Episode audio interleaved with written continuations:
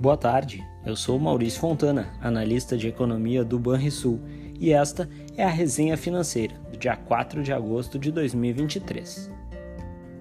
No ambiente externo, a repercussão sobre a redução da classificação de crédito da principal economia do mundo dividiu atenções, em uma semana marcada por importantes indicadores do mercado de trabalho dos Estados Unidos, além de uma nova rodada de dados do Índice de Gerentes de Compras, o PMI.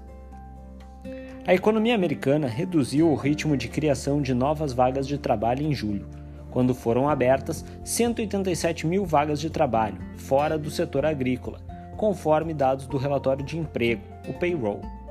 Diante disso, a taxa de desemprego recuou de 3,6% para 3,5% no mês, também abaixo da expectativa de estabilidade.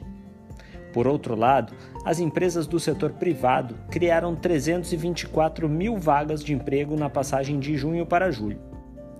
O acumulado desses elementos trouxe uma mensagem ambígua, apesar de um extenso aperto monetário por parte do Fed para desacelerar a demanda e reduzir o ímpeto desse mercado. Com relação à atividade econômica, o PMI composto, que agrega serviços e indústria, recuou para 52 pontos em julho, depois de marcar 53,2 pontos em junho, nos Estados Unidos.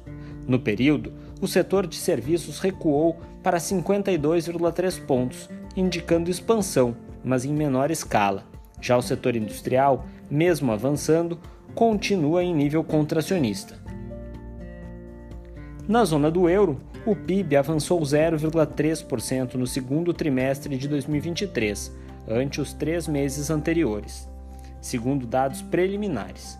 Com isso, a economia do bloco europeu saiu da recessão técnica, cenário em que ocorre a queda do PIB em dois ou mais trimestres consecutivos. Em relação ao mesmo intervalo do ano passado, houve expansão de 0,6%. Já sobre a inflação da zona do euro, a leitura preliminar da taxa anual de inflação ao consumidor desacelerou para 5,3% em julho, depois de ter registrado alta de 5,5% em junho. Já a inflação ao produtor acelerou sua retração, ao cair para 3,4% em junho, na comparação anual. Em maio, a deflação ao produtor foi de 1,5% na mesma base de comparação. Em uma semana de agenda cheia, o PMI composto do bloco caiu de 49,9 pontos em junho para 48,6 pontos em julho, atingindo o menor nível em oito meses. E as vendas no varejo recuaram 0,3% em junho ante maio. Ainda na Europa, mas desta vez no Reino Unido, o Banco da Inglaterra voltou a elevar sua taxa de juros em 0,25 ponto percentual na reunião de política monetária. As taxas de juros de referência subiram para 5,25% ao ano. Na China, a constante falta de tração da atividade econômica e os riscos elevados de um ambiente deflacionário têm aumentado a expectativa por novos estímulos monetários à frente. A divulgação do PMI composto de julho, que caiu na comparação com junho, reforçou esse entendimento. No Brasil, as atenções estiveram voltadas para a decisão sobre política monetária. Ademais, dados sobre a atividade econômica também atraíram olhares. A reunião do Comitê de Política Monetária, o Copom, confirmou as expectativas mais otimistas, com a redução da Selic para 13,25% ao ano. Segundo o comunicado, a autoridade avaliou a alternativa de reduzir a taxa Selic em 25 pontos base, mas considerou ser apropriado adotar o ritmo de queda de 50 pontos base, devido à melhora do quadro inflacionário, em uma decisão dividida. Desde a última reunião do Copom, os indicadores macroeconômicos evoluíram positivamente e possibilitaram a redução da taxa de juros. Ainda no documento divulgado após o encontro do Copom, o colegiado indicou que antevê redução da mesma intensidade nas próximas reuniões e que esse é, por hora, o ritmo apropriado para manter a política monetária contracionista necessária para o processo desinflacionário. Desse modo, ajustamos marginalmente a nossa projeção para a taxa básica de juros para o fim de 2023, de 12% para 11,75% ao ano. Sobre a atividade econômica, a produção industrial brasileira cresceu 0,1% na passagem de maio para junho, no segundo mês seguido de avanço do indicador. Ante junho de 2022, o avanço foi de 0,3%. O resultado manteve o setor no campo positivo, embora com uma taxa muito próxima da estabilidade.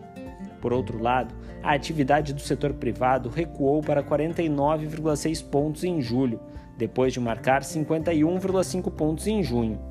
Segundo a pesquisa, a demanda por serviços esteve visivelmente mais fraca para novos negócios e o setor industrial apresentou dados mistos. No mercado financeiro, o desenrolar da semana ampliou a aversão ao risco dos investidores, que já se mostravam reticentes desde o trecho final de julho.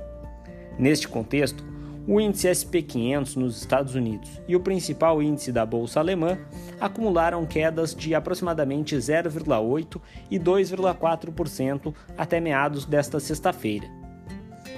No mercado financeiro brasileiro, o Ibovespa acumulou alta de 0,6% na semana até a tarde de sexta, depois de dias de volatilidade, repercutindo a decisão do Copom e os resultados corporativos. Com a redução de juros no Brasil, o dólar ganhou força ante o real e subiu 2,3%, enquanto as taxas de juros pré-fixadas de vencimentos mais longos caíram no mesmo período. Entre nossas projeções para as principais variáveis macroeconômicas, mantivemos a expectativa de crescimento do PIB brasileiro de 1,9% em 2023 e 1,8% em 2024. Já para o IPCA, nossa expectativa é de alta de 5,02% este ano e de 3,77% no ano que vem. Por fim, para a Selic, nossa projeção aponta que esta deve encerrar 2023 em 11,75% ao ano e terminar 2024 em 8,25% ao ano. Na agenda de indicadores da próxima semana, destaque no dia 7 de agosto, segunda-feira, para mais uma edição do relatório Focus, com as projeções econômicas de mercado divulgadas pelo Banco Central. Além disso, teremos o IGPDI de julho no Brasil, e no exterior, teremos a evolução da produção industrial de junho na Alemanha. No dia 8 é dia de divulgação da ata da reunião do Banco Central Brasileiro, do Copom, pela manhã.